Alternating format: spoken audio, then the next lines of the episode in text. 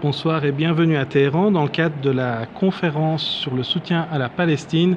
J'ai l'immense plaisir d'avoir avec moi Youssef Indy à ma droite et l'éminent cher Imran Hossein à ma gauche pour une interview en français euh, et en anglais euh, à vous partager. Alors c'est une rencontre un peu inédite dans un lieu inédit, mais euh, je pense qu'on peut euh, aborder des sujets très intéressants et très actuels, comme par exemple le sionisme, les questions sur la fin des temps et le Dajjal. je laisse Youssef Indy commencer. Bismillah ar-Rahman ar-Rahim. Assalamu alaikum wa rahmatullah. Cheikh Imran Hussein.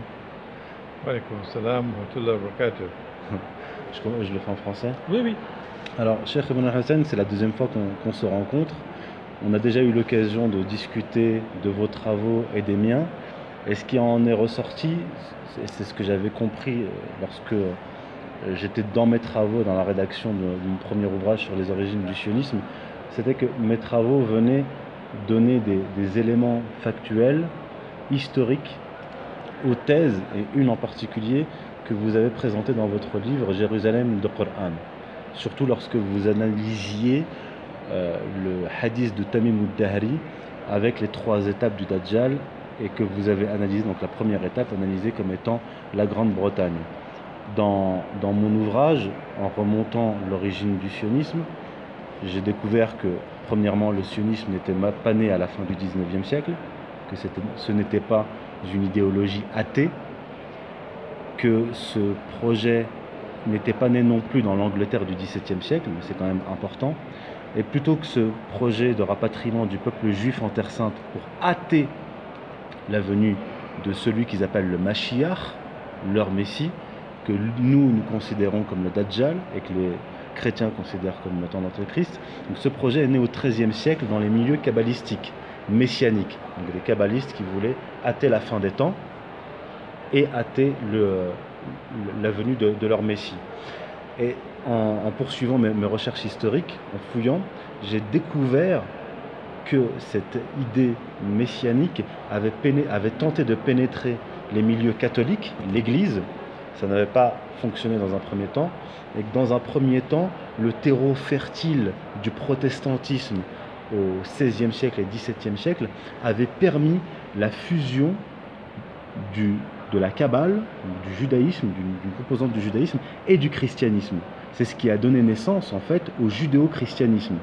Je, découvre durant mes recherches que le judéo-christianisme naît au XVIe, XVIIe siècle. Et il s'affirme au XVIIe siècle lorsque Ménassé ben Israël, le chef, le rabbin kabbaliste, chef de la communauté juive d'Amsterdam, entre en contact avec Olivier Cromwell, qui vient de terminer sa révolution et qui demande à Olivier Cromwell de, laisser les Juifs retourner en Angleterre pour accomplir la prophétie du livre de Daniel qui dit que le Messie en fait reviendra lorsque les Juifs seront éparpillés partout dans le monde. C'est à ce moment-là que le judéo-christianisme politique et géopolitique va naître puisque ce sont des banquiers, des commerçants juifs d'Amsterdam qui vont s'implanter en Angleterre et qui vont être aussi à l'origine de la City. La City de Londres est le centre financier international. C'est d'ailleurs un banquier juif, Lopez Suasso, donc juif marane, originaire de, donc, euh, de la Méditerranée, de l'Espagne, qui va financer, qui va supporter la, la, montée sur le trône de Guillaume II dans les années 1680. Et lorsque je découvre tout cela, et que je, en, cherchant, je, développe mon, analyse et mon interprétation, je vois qu'elle correspond parfaitement à l'analyse du Cheikh Imran Hussein qui explique dans son ouvrage Jérusalem de Quran que le Dajjal était dans un premier temps en Angleterre. Donc je peux en conclure sur la base de ces travaux, de ces documents, de ces preuves historiques, qu'il a été libéré d'une certaine manière par cette communauté juive et par la révolution cromwellienne. Je laisse maintenant le Cheikh Ibn al-Hussein euh. I am uh, very happy to have uh, the opportunity to sit down and to dialogue with a young Muslim intellectual in whom we have great pride, Yusuf Hindi, uh, and to do that here in Tehran. And uh, my happiness is uh, increased in my recognition of the complementarity of my work with his work. Uh, I am pioneering with humility uh, Islamic eschatology. The Christians had a well developed branch of knowledge called Christian eschatology, and so did the Jews. But we did not have that in Islam. What we had was the subject of the end time studied as a branch, a part of Hadith. And uh, it became necessary for me to try to develop this branch of knowledge of Islamic eschatology. And Allah, in His kindness, has helped me, and the internet has come to my assistance at precisely the right time. But in doing so, I have to restrict or limit the contours of my scholarship. I have to restrict myself to what may be described as macro analysis. And uh, while I am fascinated with the knowledge which comes from microanalysis of events unfolding in the world in the past and in the present, I must leave it to other scholars like Yusuf to do that work. And let that work, when it develops, let that work complement my own work. Number two, my own work, in order for it to gain credibility, must be built on the foundations of the Quran and the Ahadith of the Prophet sallallahu wasallam. And then you try to build linkages between what is developed from the Quran and Hadith and events which are unfolding in the world. And finally, my work, in order for it to succeed, requires that I be able, at least make an effort, to connect the dots of history. And I'm talking about micro, not macro connection of dots rather than micro. In this framework, uh, uh, with these comments, therefore, um, I am delighted that two, these two scholarships should come together now, Yusuf and my own, uh, here in Tehran and hopefully in the future in Europe as well. Um, at this point in time when very, very dramatic events are taking place in the world. Uh, my macro analysis is that the hadith of Tamim ud-Dari, which is located in Sahih Bukhari, uh, which has given us Dajjal's three periods uh, or three stages before he would emerge in our world of space and time. The first being a long period of time, a day like a year. The second being a shorter period of time, a day like a month. And the third and last being the shortest period of time, a day like a week. That we are at this point in time located in the transition from a day like a month to a day like a week.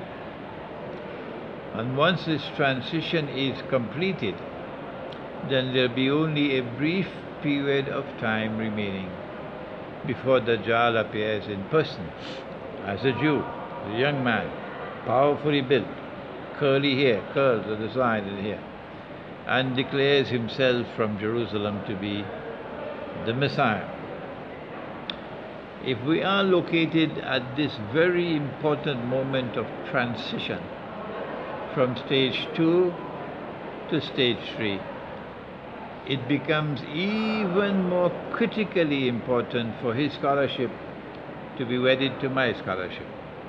So we get a better understanding of the moment in time in which we are located. Um, my interpretation of the hadith led me to the conclusion that when Dajjal was in a day like a year, it was from Britain that he emerged. Britain was the island of Tamim Dari. And this is an interpretation which is now supported by the mac- micro-analysis conducted by Yusuf. And I would urge our listening audience to therefore go to his works and study them to locate the evidence and the arguments which he has presented which support the thesis that Dajjal in the first stage of his mission had his headquarters in Britain.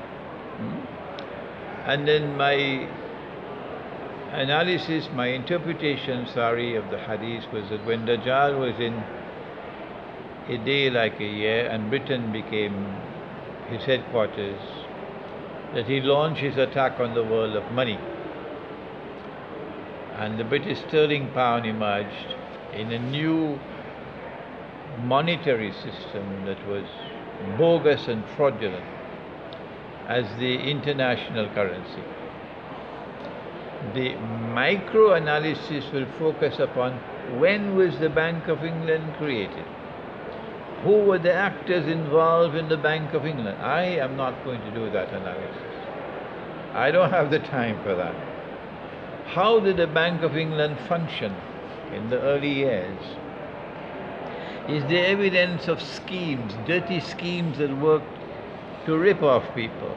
Were there trial balloons at work to see if the Bank of England could perform the function that Dajjal wants him to perform? I am not going to do that research. No, there's no need for me to do that. I came to the conclusion in my book Jerusalem and the Quran, written in 2001. I finished it in 2001, and then we brought out a second edition in 2002. That when the Dajjal was in a day like a, a month, uh, that Britain Uh, was replaced by the United States of America and Pax Americana emerged to replace Pax Britannica. There may have been scholars before me who came to this conclusion, but I am not aware of them. I'm not aware of them. As far as I am aware, I don't know of anyone else who has come to this conclusion. Dajjal in his first phase gave us Pax Britannica, and in his second stage gave us Pax Americana. And the US dollar then replacing the sterling pound as the international currency. And now that we are at that moment in time when stage two is coming to an end and a day like a week is about to commence, it follows necessarily therefrom that there is going to be a new international monetary system the British sterling pound system is gone.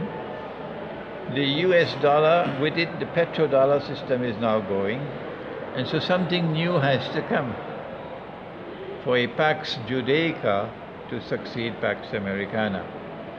And I have located that in the electronic, digital, virtual, I don't know what more other names they're going to invent for it, new monetary system that we saw the head of the snake emerged. We could see it clearly two, three months ago when the British, when the Indian government demonetized the 1000 rupee note and the 500 rupee note. This is not a casual event in history. This is Wall Street's trial balloon to bring about a universal currency, one currency. With electronic money, you don't need US dollar and euro and this and that and the other. With electronic money, you need only one currency.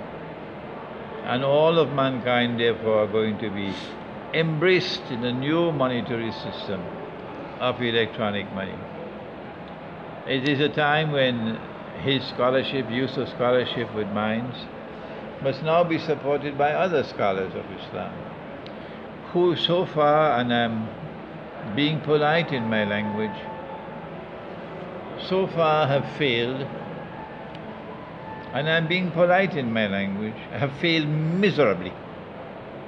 The world of Islamic scholarship has failed and failed miserably to respond to Dajjal's challenge to them in the world of money. The Dajjal's challenge is, of course, the Zionist challenge. And I hope and I pray that uh, my the listening audience will probe Yusuf to continue his valuable research and that his work will continue to complement my work. And I have with me my student Hasbullah, who is my assistant, and I'm hoping that he will also conduct enough studies in monetary economics that he could also join in the effort of researching the subject. And uh, that the macro analysis that comes from eschatology can be supported with the micro analysis that comes from people like Yusuf. On voit bien que Sheikh euh, nous explique que les transitions des différentes phases de Dajjal s'opèrent par euh, une transition monétaire, en tout cas une, un passage de témoin d'une monnaie à l'autre ou d'une phase de domination monétaire à une autre. Euh, Qu'en pensez-vous, Youssef? Je je suis, tout à fait d'accord. Et si on repart en fait de ce qui s'est passé au XVIIe siècle avec la pénétration de ce groupe de commerçants et de banquiers en Angleterre, on voit que ce qui s'est suivi de la révolution cromwellienne et de cette alliance judéo-chrétienne, c'est en quelque sorte, peut-être que le Chir sera en désaccord, la première globalisation. Ça a été la première globalisation déjà militaire. La Grande-Bretagne a été le premier empire thalassocratique, c'est-à-dire le premier empire mondial, à l'échelle mondiale, alors que jusque-là, c'était des empires tellurocratiques, c'est-à-dire avec une expansion territoriale. Et cette, cette expansion euh, impériale euh, britannique s'est accompagnée d'une expansion économique, financière et du développement de la finance. Je tiens quand même à, souligner que ce sont bien sûr des, banquiers juifs qui s'installent à Londres et qui sont à l'origine de la City. Et Rothschild, très vite, au XVIIIe siècle, le baron de Rothschild, qui est euh, basé en, Allemagne, va envoyer un de ses fils en Angleterre. Et c'est d'ailleurs les Rothschild qui vont faire un, délit d'initié à l'époque de Napoléon avec la fameuse bataille de Waterloo où euh, Rothschild fait un délit d'initié et va, enrichir considérablement, énormément la, famille Rothschild. Et si euh, si on, fait de, de l'analyse euh, politique, géopolitique de long terme, on voit que l'Empire britannique a chuté, donc là on va rentrer dans la phase 2, à cause essentiellement de questions géopolitiques. Lors de la Première Guerre mondiale et la Seconde Guerre mondiale, on sait, et j'en ai apporté les preuves et d'autres preuves encore vont, venir, que c'est un Rothschild, Edmond de Rothschild, qui est donc en, en Europe, qui va acheter les premières terres en Palestine en vue de la création du foyer national juif et de l'État d'Israël. On est, on est quand même avant le début de l'activité de Théodore Herzl. Lorsque la Première Guerre mondiale va se conclure, qu'est-ce qui va se passer?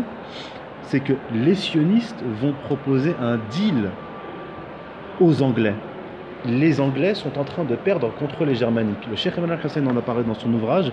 J'en ai parlé dans mon ouvrage en rapportant euh, le témoignage d'un certain Friedman, homme juif et, donc juif et homme politique. Et euh, Pierre Hillard, euh, dans une discussion que j'ai eue avec lui, m'a annoncé qu'il qu allait en apporter la preuve formelle avec un document officiel dans les prochains mois.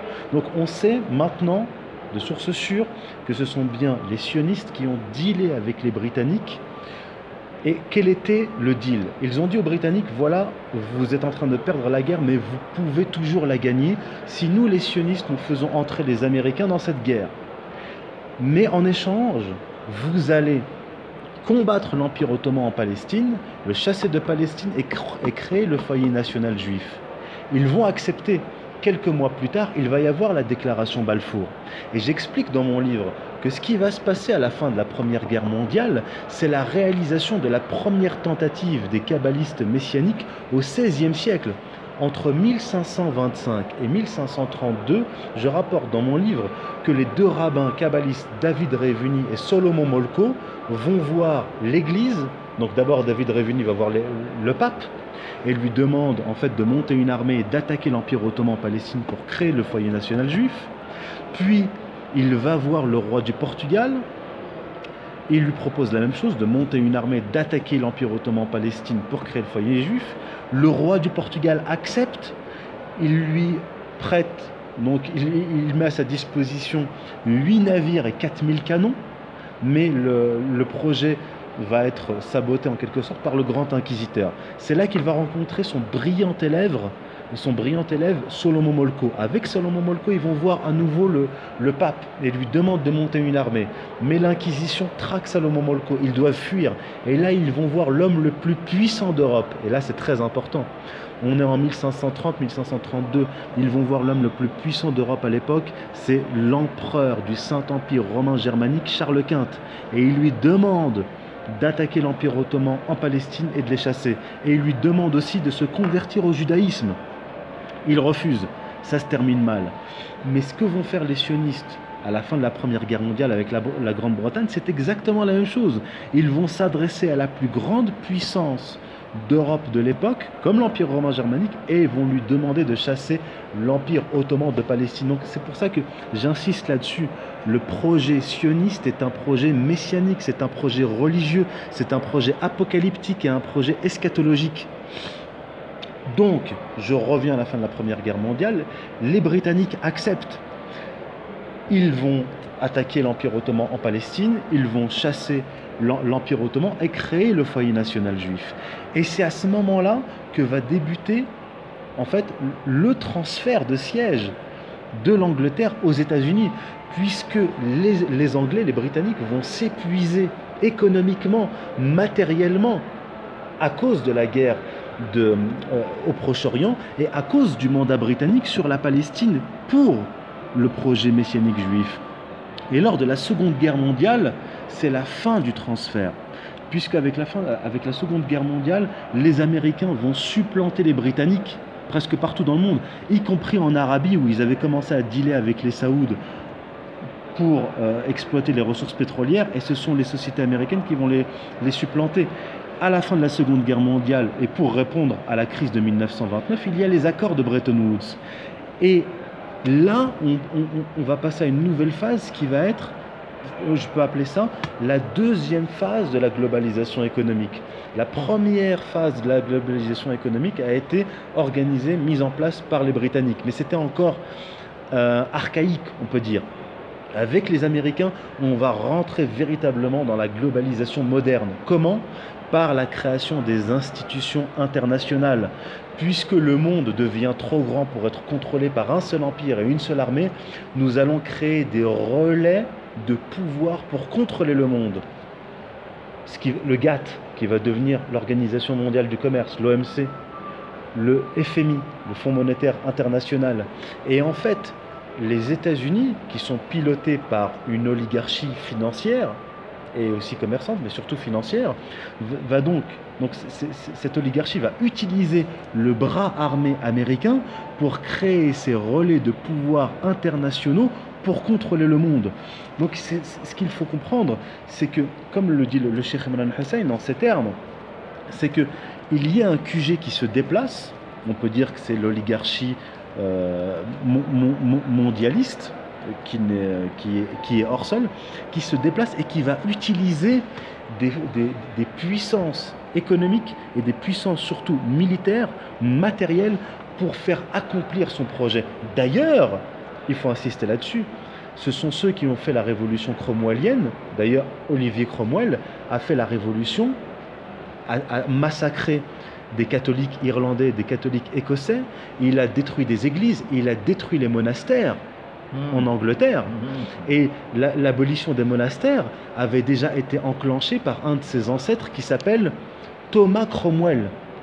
Donc Olivier Cromwell va faire sa révolution en lisant le, avec la Bible, l'Ancien Testament sous les yeux, en lisant le livre de Daniel. Parce qu'il est persuadé, Olivier Cromwell, qu'il est en train d'accomplir comment dire, une mission messianique, eschatologique. Et donc ceux qui vont faire la conquête de l'Amérique sont des religieux messianiques judéo-chrétiens qui vont se considérer, eux, comme Josué et son armée, et qui vont considérer l'Amérique comme la nouvelle terre promise. Et en fait, cette nouvelle terre promise qu'est l'Amérique va accomplir en quelque sorte un projet messianique. Et les Américains, avec leur destinée manifeste, de manifeste destiny, you know that, Cheikh Imran, mm. avec la destinée manifeste, vont poursuivre en fait le projet messianique juif. Mais ce projet messianique juif existe toujours dans le cœur nucléaire de l'Angleterre et de l'Amérique. Donc on peut, et je, suis d'accord avec le Cheikh Imran Hussein, maintenant nous sommes entrés dans la fin de la deuxième phase de la globalisation économique, avec la chute prochaine des États-Unis en tant qu'empire et de leurs institutions. Et nous, nous, allons donc entrer dans la troisième phase de la globalisation économique. Donc si on fait cette analyse matérielle, historique, géopolitique, économique de long terme, de manière tout à fait factuelle et documentée, on voit que ça rejoint la thèse, la théorie du Cheikh Imran Hussein. Je le laisse euh, prendre la parole.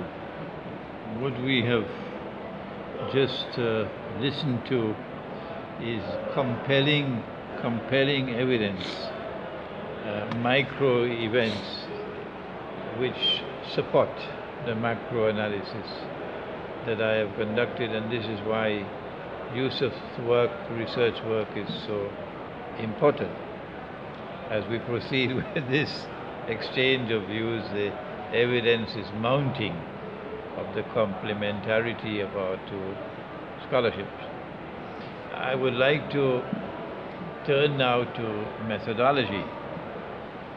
Uh, the critics sometimes say of the hadith of Tamim al-Dari that it is daif, it's weak and therefore it should not be used. Our methodology is that we begin with the Quran. The Quran is absolute truth. And after we have studied the Quran, then and only then do we turn to the Hadith. When we do so, if a Hadith is in harmony with the Quran, which supports the Quran, then we accept it and we expand our database. If a Hadith is in conflict with the Quran, we put it aside. And if a Hadith is neither in harmony with the Quran nor in conflict with the Quran. We accept that hadith, but we do not use it strategically. No, there's no need for any boxing gloves for such a hadith. What is the status now of the hadith of Tamim ud-Dari? Is it in harmony with the Quran? Is it supportive of the Quran?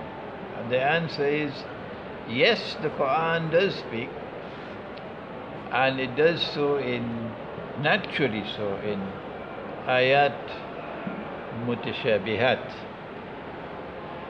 When the Quran deals with the end times, it does so more often with ayat mutashabihat, that is, verses which have to be subjected to ta'wil or interpretation. And so Washington can do what they want and the think tanks of Tel Aviv can do what they want. They can never penetrate the Quran. No. In uh, Surah Al-Mursalat of the Quran, Allah speaks of a shadow which is to come. And He asks us to prepare ourselves for that shadow which is coming in the historical process. Why do I say the shadow will be in the historical process. Why not after Qiyamah? Why not in the next world? Answer because a shadow cannot exist without the sunshine. So we're talking about this world. Secondly, a shadow is not the real thing. It's not, as they say in French, la réalité. it's just shadow. The real thing is somewhere else. This is the shadow. If you focus your analysis only on the shadow, your tools of analysis are inadequate because you are not penetrating the reality. And this is only the shadow of the reality. So Allah says, prepare yourself for a shadow, which when it comes will appear in three parts. Uh, one may translate the verse slightly differently and so on, no need for any boxing gloves. Intaliku ba'ada'udhu billahi minash shaitanir rajim. Intaliku ila zillin dhi salasi shu'ab.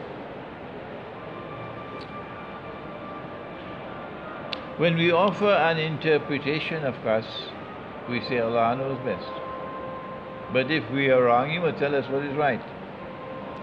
And we say this verse of the Quran is supported by that hadith of Tamim ud-Dari.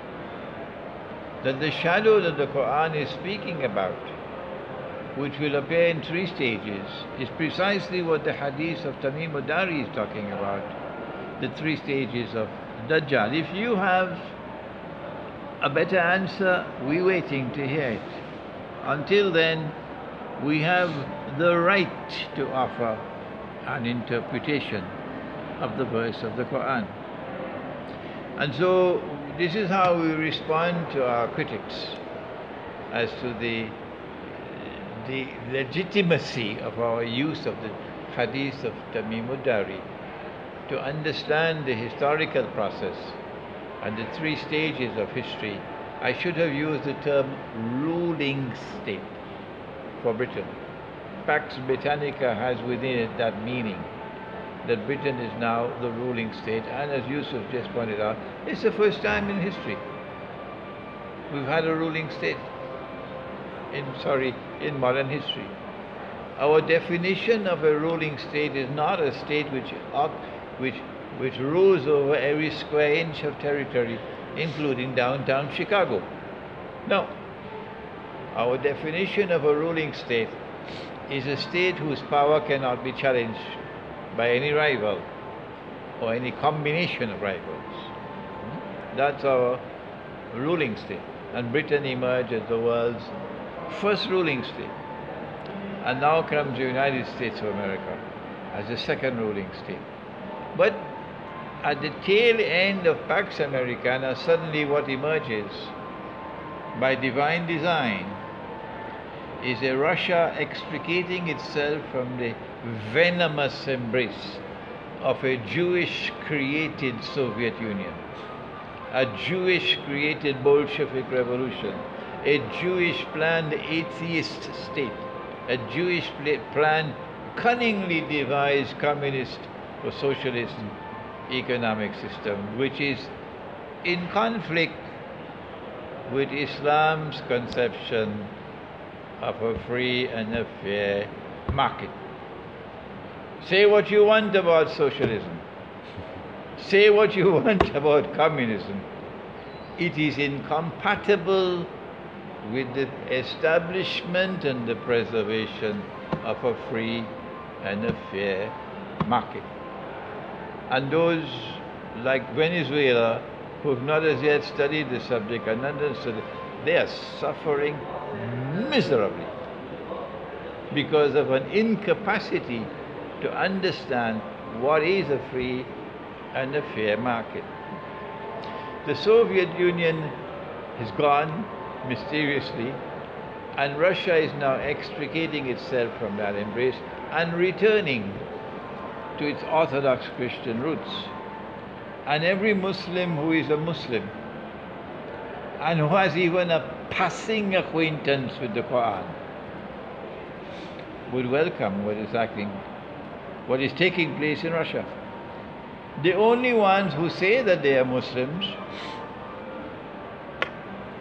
and who are not at all happy with what's happening in Russia and who continue to oppose Russia and vilify Russia and demonize Russia are the ones who are, who are waging their bogus jihad in Syria and who did it in Libya and who get state of the art weapons li- delivered to them by Santa Claus and get all the US dollars they need to, to finance their bogus jihad and Santa Claus delivers their, the US dollars. And when they are in a fix in Aleppo and they're being defeated, Santa Claus has to come and get them out and a free passage out of Aleppo. These are the only ones who cannot recognize this welcome change that is taking place in Russia. And so now, for the first time in Zionist history, for the first time, a power has emerged in the world capable of challenging them.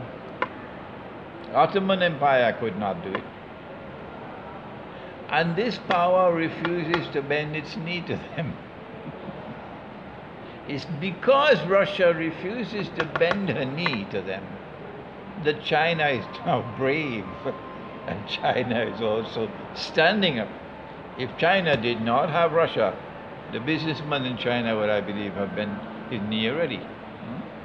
And so we are located now at an in, interesting moment in time when nuclear war is about to take place.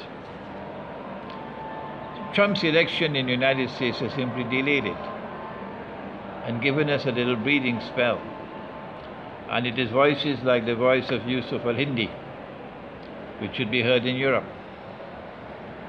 that European people would become aware, if they're not already aware, that while the United States is lusting for war with Russia and China, when the war does take place, it is Europe that will be destroyed first of all. and so Europeans who have more than two peanuts in their heads would recognize that they're being taken for a ride. And it's time for them to go back to school and study. And what we have to offer in Islamic eschatology would be a benefit to them. And what Yusuf is doing is also of very great importance to them.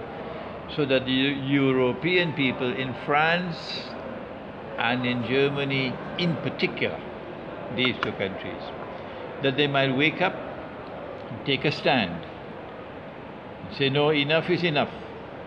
And we oppose the sanctions on Russia and we oppose the saber rattling against Russia. And that's why we are very happy that Marine Le Pen is saying the things that she's saying. Youssef mentioned something very interesting.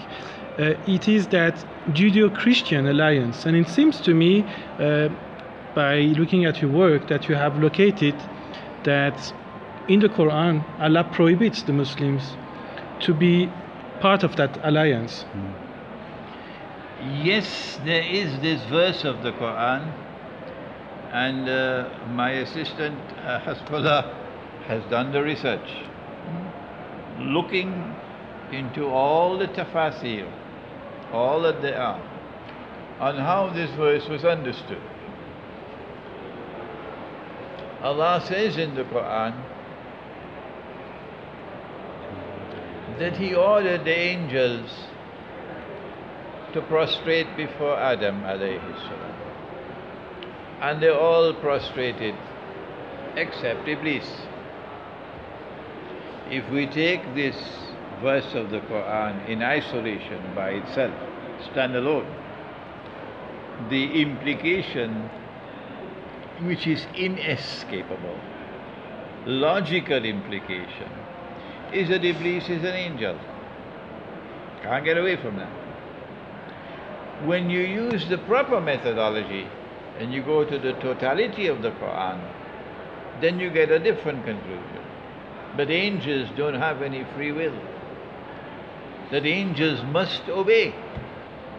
So if you tell your wife you want a cup of coffee with no sugar, and she disobeys you and she brings you the coffee with sugar, she's not an angel. no. Angels have no choice. Angels have to obey. But this fellow disobeyed. So you don't have to be a genius to know he can't be an angel. Similar with this verse of the Quran, this is the Quran teaching methodology. The sentence is not structured in this way by accident. Allah put the sentence like this. They all prostrated except Iblis. He taught, he was teaching methodology. And at the beginning of the Quran, he gave us this lesson in methodology. So now, when the Quran says, don't take the Jews and don't take the Christians as your friends and allies, already? Is Allah speaking about all Jews? And is He speaking about all Christians? If you use the schoolboy methodology, stand alone, you come to the conclusion He's talking about all Jews and all Christians. But when you use the proper methodology and you go to the totality of the Quran, there's ample evidence that he could not be speaking about all Jews and all Christians. Well, then, which Jews and which Christians? The Quran then answers the question when it says. Don't take such Jews and don't take such Christians as your friends and allies, ubat, who themselves are friends and allies of each other. Uh, Hasbullah did the research and found that there were only one or two scholars who came to this conclusion. Close to Close to it. three, three scholars. Three of them. See, in all of the history of tafsir, the history of tafsir, very, very few scholars came to this conclusion. Hmm? But none of them put it in this solid framework in which we have not put it in. Hmm? So the Quran is anticipating. Some people don't like that language. How can God Almighty anticipate? All right, if you can find better language, please send me an email and I will change my language. The Quran is anticipating an event which is to come in history. And it is such an extraordinary event, we can't see how it's possible. The Christians accuse the Jews of the ultimate crime of killing God, crucifying God. So, how can Christians and Jews uh, make an alliance and become friends with each other? But the Quran is saying this is going to come to pass. And when this Judeo Christian alliance emerges, when the rapprochement takes place, and friendship and alliance emerges, then you are prohibited, Muslims, from being their friends and allies. But the Quran goes to say more than that. That whosoever from amongst you turn to them for, you know, state of the art weapons to wage your bogus jihad in Syria, your Santa Claus, whosoever turns to them from amongst you with that kind of relation, relationship, you now belong to them. You no longer belong to us. And so the Quran is very, very forceful and emphatic in its denunciation of the wickedness of a Judeo Christian alliance, which is, of course, the Zionist Judeo Christian alliance. But a Jew who stands up against the oppressor and who's willing to join in a struggle to liberate the oppressed. He's my brother. He's my brother. Another fact that was very interesting that uh, Yusuf mentioned were the destruction of monasteries. And this brings me to the uh, other anticipation of the Quran is that uh, Muslims are to make an alliance with Orthodox Christians? The Quran says in Surah Al Ma'idah, and the verb is fi'l mudariya, therefore present and future. So it will occur at that time, and it will again occur in the future, both are possible, that you will most certainly find in time to come as well that those who will be closest in love and affection to you would be a people who say or who declare we are Christians. So they're not a secularized Christians who hide and submerge their faith. Religion is my private life. No, no, no. For him, this Christian religion is my public life. I proclaim myself Christian. My primary identity is my religious faith.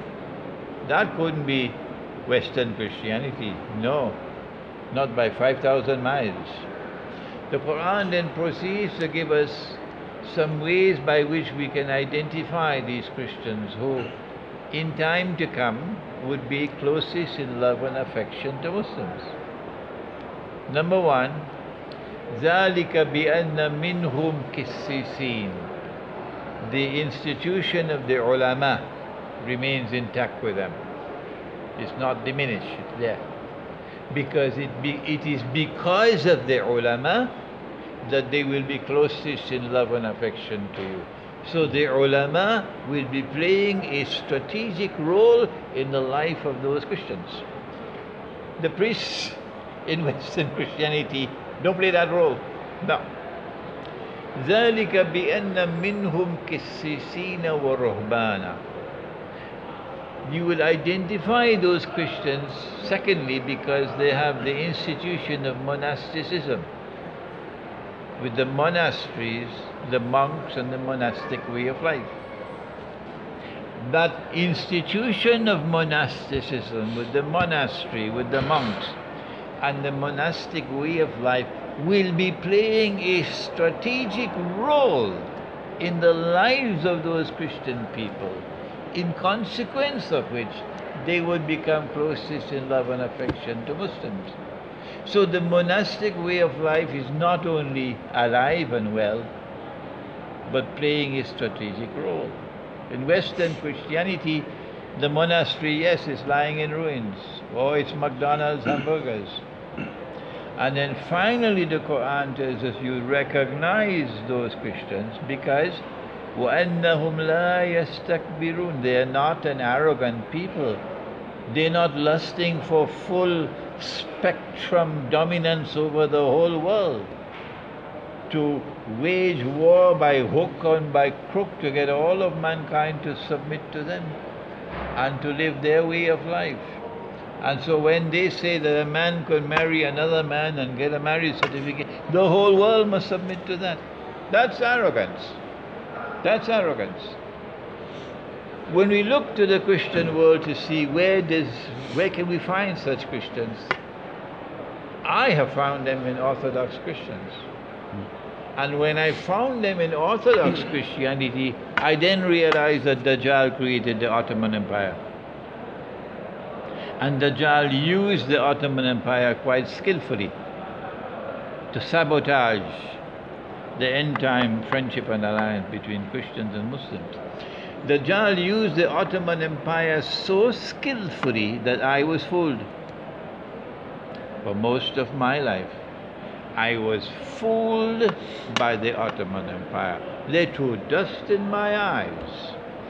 Now I recognize that yes, the Ottoman Empire did have something good in it, like Saudi Arabia. Oh, yes. In Saudi Arabia, you could leave your jewelry in the open and go to the masjid to perform your salat, and nobody will come and steal your jewelry.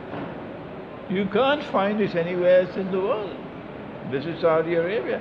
So Dajjal is not a fool. In the same way that Saudi Arabia has its merits today, that treacherous nation, led by people who are tra- traitors to the cause of Islam.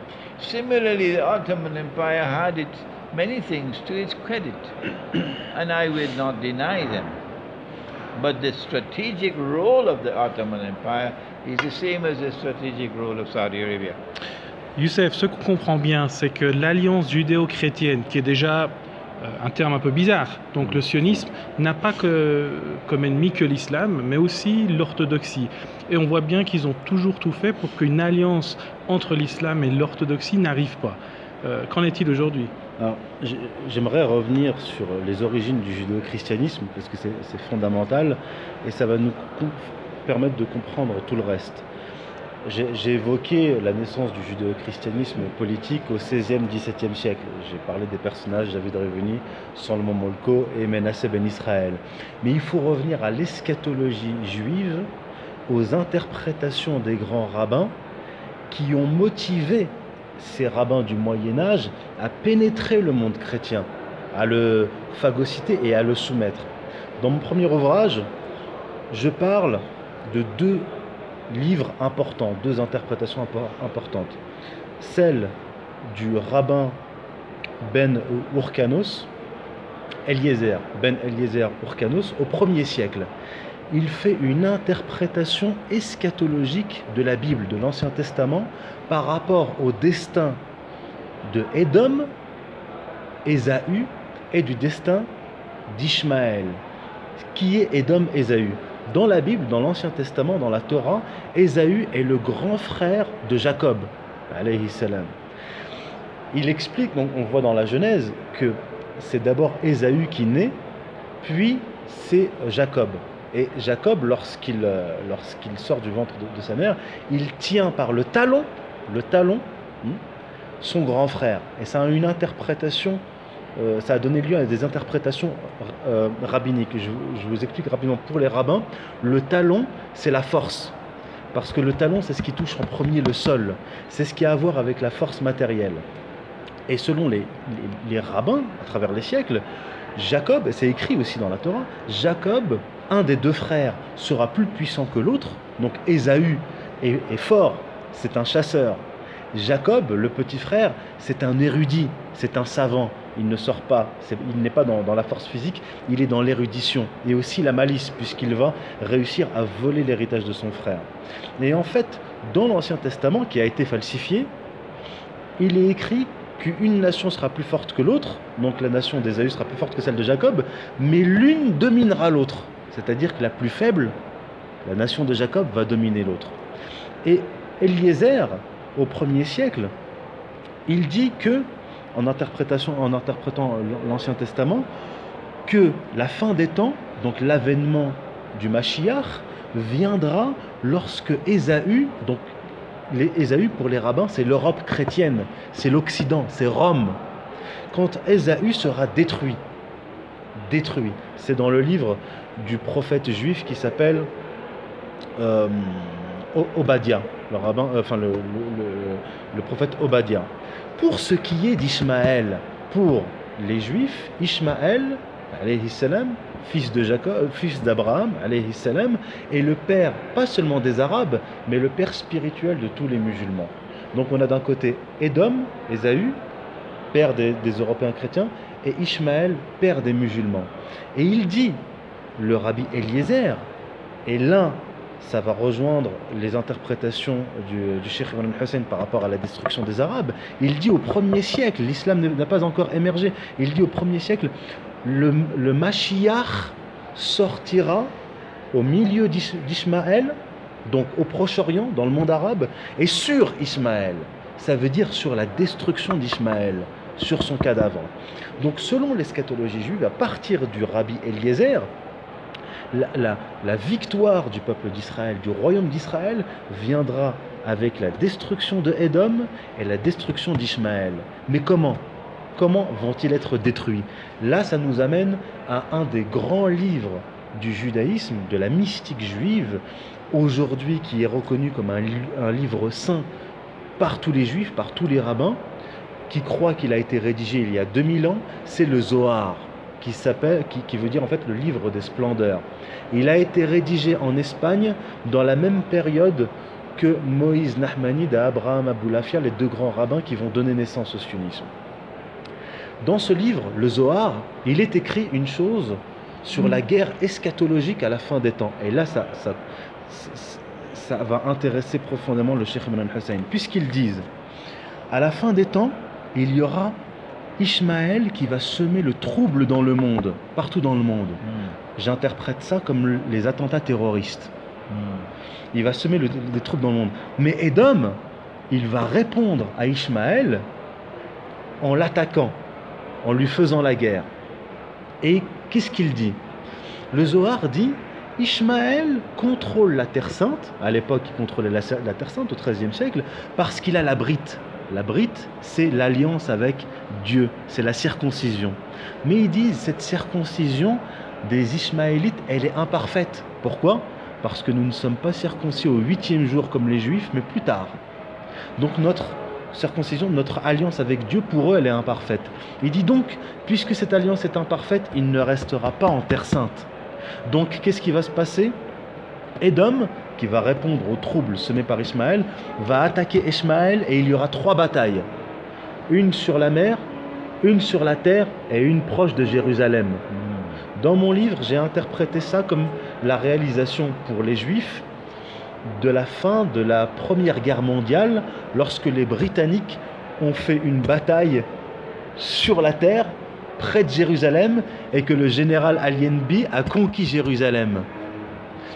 Et il dit, le Zohar, le livre des Juifs, que Édom va conquérir Israël, donc Jérusalem, mais qu'il ne va pas rester en Israël, il va, donner Israël aux Juifs.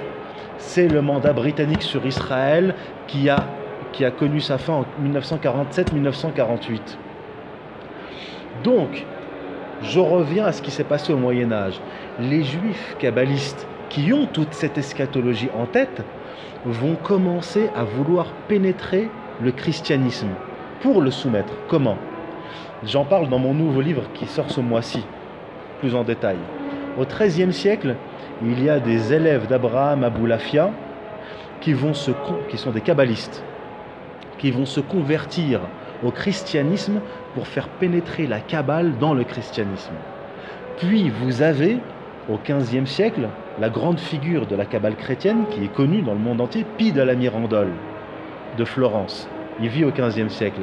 Et ce Pie de la Mirandole est connu comme le père de la Kabbale chrétienne. Or, ce Pie de la Mirandole avait un maître juif, kabbaliste, faussement converti au christianisme, qui est devenu prêtre et qui a pénétré le Vatican. C'est lui qui lui a appris le chaldéen, l'hébreu et la Kabbale. Pour, pour en fait soumettre le monde chrétien, la première étape, c'était de faire pénétrer les, concepts kabbalistiques et de dire aux chrétiens que le christianisme et, le dogme chrétien, comme la Sainte Trinité, ne sont compréhensibles que par la Kabbale. Et c'est après que va arriver Solomon Molko et David Révuni au, 16e au début du XVIe siècle, qui vont vouloir envoyer le monde européen chrétien contre le monde musulman pour créer le foyer national juif. Et que dit Solomon Molko Qui est pour moi le père du judéo-christianisme euh, politique et le père de la stratégie du choc des civilisations, conformément au Zohar. Il dit Nous devons mener des actions politiques à visée messianique en direction des chrétiens. Ça veut dire quoi? Ça veut dire soumettre les chrétiens aux vues messianiques juives, pour leur faire accomplir le, projet eschatologique et messianique. Et ceci n'a pu s'accomplir qu'avec le judéo-protestantisme, parce que les catholiques n'ont jamais été perméables à ça jusqu'à une période tardive. Et donc, comme le dit le Cheikh Imran Hussein, le Coran interdit aux musulmans, donc selon mes travaux, comment je le comprends, le Coran interdit aux musulmans de s'allier à ces juifs et ces chrétiens-là. Pourquoi? Parce que jusqu'à la fin du Moyen Âge, jamais les juifs et les chrétiens ne se sont alliés. Ils ne, se sont alliés que lorsque ces kabbalistes messianiques juifs ont pénétré le monde chrétien pour le soumettre. Et qu'est-ce qu'on a vu à la fin de la Première et de la Seconde Guerre mondiale, surtout de la Seconde Guerre mondiale On a vu le royaume saoudite wahhabite rejoindre cette alliance judéo-protestante dont l'origine est celle que je vous ai exposée ici. Donc, on nous voyons aujourd'hui deux blocs bien distincts. Ce bloc judéo-chrétien qui trouve ses racines dans la Kabbale messianique juive au Moyen Âge, d'un côté, qui englobe, le monde wahhabite, et de l'autre, l'alliance judéo-chrétienne dont parle le Cheikh Imran Hussein et qu'on voit à l'œuvre aujourd'hui. Donc cette guerre, c'est une guerre eschatologique en effet, puisque les juifs voient cela comme une guerre eschatologique, puisque pour eux, les wahhabites et les chrétiens euh, occidentaux sont en train d'accomplir le projet juif, et de l'autre côté, nous, nous voyons une alliance islamo-chrétienne qui lutte contre ce bloc que j'appelle bloc vétérotestamentaire, comme le dit Alain Soral, vétérotestamentaire, c'est-à-dire l'alliance judéo-chrétienne messianique. Voilà, euh, j'ai résumé en gros euh, mes, travaux à ce niveau-là, et qui, viennent euh, donner, je pense, une, assise solide sur le plan factuel aux thèses du Cheikh Ibn Hussein et je pense que cette, on, ne peut pas aller, on, ne peut pas démonter cette, cette analyse. I believe that we are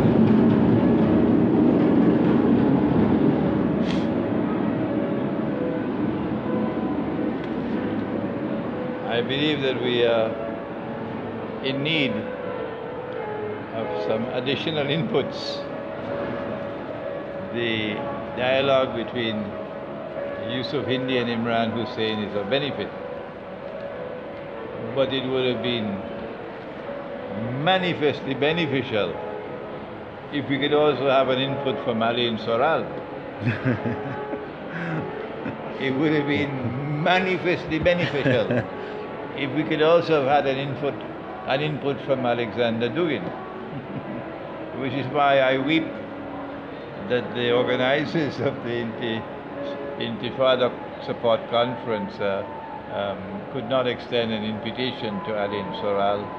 Uh, and I, I sympathize because I was looking with him, looking forward to him being present here, and I hope that a, a future occasion will arise when Alain Soral and Alexander Dugin uh, can join with us uh, in expanding the framework with which we conduct our analysis uh, to explain, to understand the reality of the world today, how it emerged from yesterday's world and what the future holds in store for us.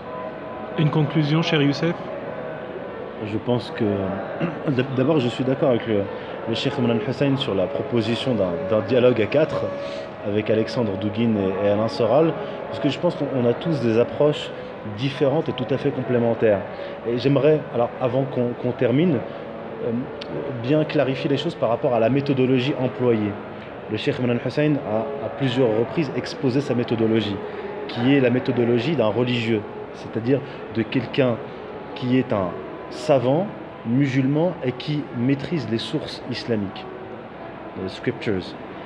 Et moi, ma méthodologie, elle est tout autre et complémentaire. Ma méthodologie est la suivante. Je fais de l'analyse historique et idéologique.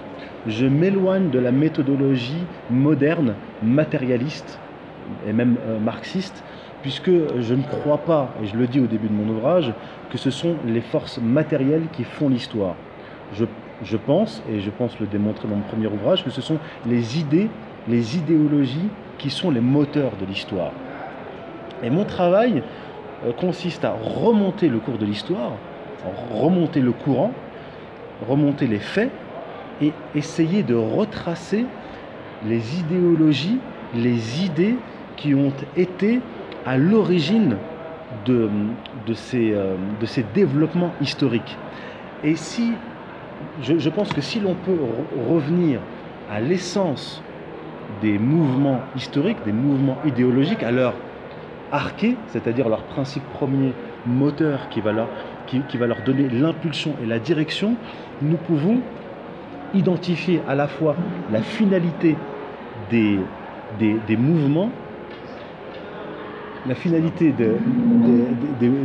des mouvements et par leur essence comprendre, comme j'ai dit, leur finalité. Et pourquoi je me suis concentré sur le messianisme juif? Puisque, en travaillant aussi sur les idéologies modernes, un certain nombre d'idéologies modernes sont d'essence messianique juive.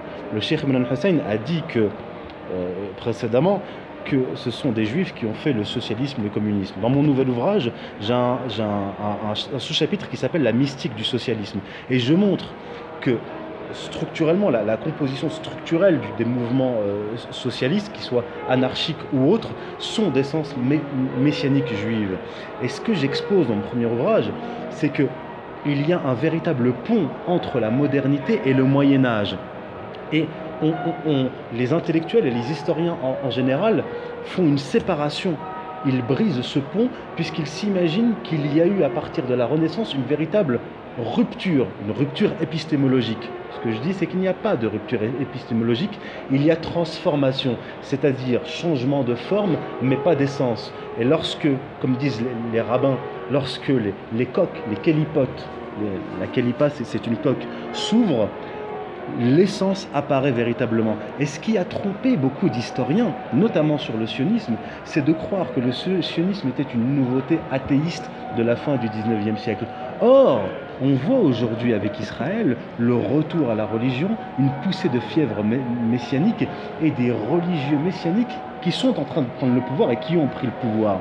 En réalité, on ne peut comprendre cela que lorsque, que lorsque l'on se penche sur la Kabbale et la pensée juive qui consiste à masquer, masquer l'essence des mouvements historiques pour leur faire traverser l'histoire. Et en fait, ce sionisme d'apparence athéiste est en train d'apparaître aujourd'hui tel qu'il est véritablement, c'est-à-dire nous avons l'ouverture de la, Kélipa et l'émergence de, son essence. C'est pour ça que le Cheikh Moulin Hassan parlait de la transformation de l'État d'Israël en royaume, et je pense qu'il a tout à fait raison, puisque, euh, comme, comme le disait Ben Gourion dans la première moitié du XXe siècle, le socialisme n'est qu'un moyen pour nous d'accomplir notre projet. Toutes ces idéologies modernes qui sont en train de mourir, de s'effondrer, sont en train de nous laisser apparaître leur véritable réalité, leur réalité cachée qui est religieuse. Et pourquoi les chrétiens modernes et les musulmans modernes perdent toutes les batailles de la modernité, c'est parce que eux ont accepté la modernité et ont accepté de diluer leur religion dans la modernité, alors qu'en face, les messianiques juifs, eux, ont accouché de la modernité.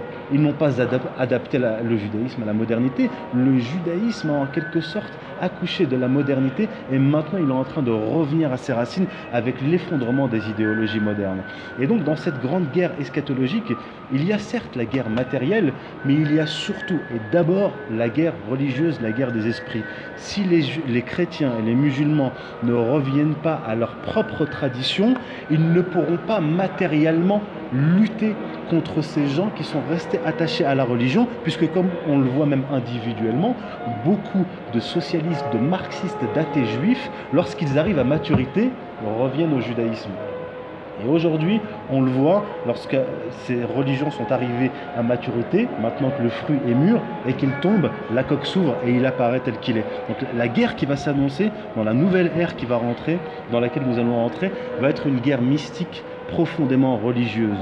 Et le, grand danger, et je terminerai là-dessus, le grand danger euh, auquel on va être confronté, ce sont des espaces qui ont, des espaces, des aires civilisationnelles et géographiques qui ont embrassé la modernité et qui vont se retrouver nus dans un monde où les religions traditionnelles se seront effondrées, où un seul État restera debout grâce à une seule religion, c'est l'État d'Israël, et nous autres en face, notamment en Europe, nous serons désarmés et nous allons voir l'émergence, comme c'est annoncé dans les prophéties, de faux prophètes, de gourous qui vont venir remplacer ceux qui avaient la charge de la religion, c'est-à-dire les ulama, les shuyukh et les, érudits dans, le monde chrétien.